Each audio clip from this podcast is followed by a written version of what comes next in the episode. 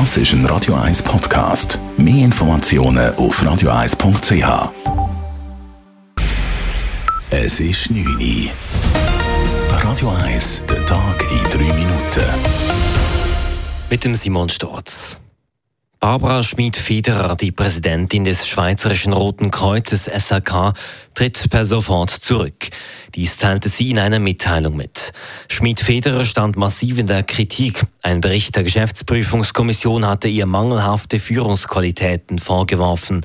Der Bericht habe aber nichts mit ihrem Rücktritt zu tun, so Schmid-Federer heute.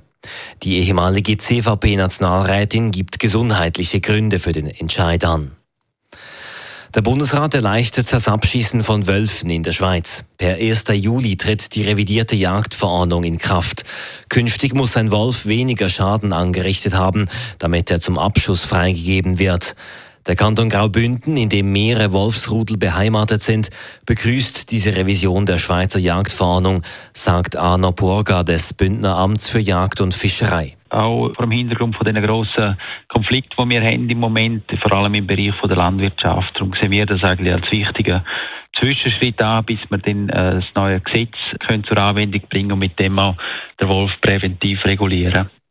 Ab dem 1. Juli senkt der Bundesrat die sogenannte Schadensschwelle für Einzelwölfe und ganze Rudel.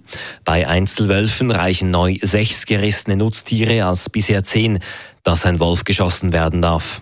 Bei Rudeln sind es neu acht statt zehn gerissene Tiere. Der Bundesrat spricht sich für eine PUC zum Kauf der Credit Suisse durch die UBS aus. Wie er in einer Mitteilung schreibt, erachtet er eine gründliche Aufarbeitung der Geschehnisse als notwendig und sinnvoll. Das vorgelegte Mandat einer parlamentarischen Untersuchungskommission ist nach Ansicht der Landesregierung so ausgestaltet, dass es diese gründliche Aufarbeitung ermöglicht.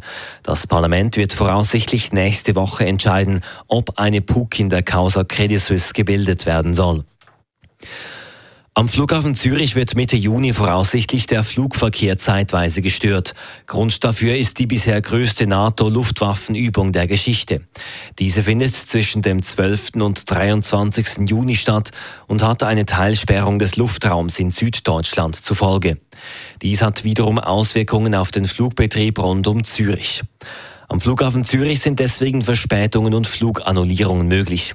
Die Details seien zurzeit aber noch schwer einschätzbar, erklärte der Bund der Nachrichtenagentur Kiessen Estia. Radio 1 Wetter. Der Abend bleibt sonnig, morgen dann gibt es nochmal einen schönen Tag mit bis zu 23 Grad. Erst morgen Abend kann es örtlich gewittern. Das war der Tag in drei Minuten. Friday Night Clubbing Show.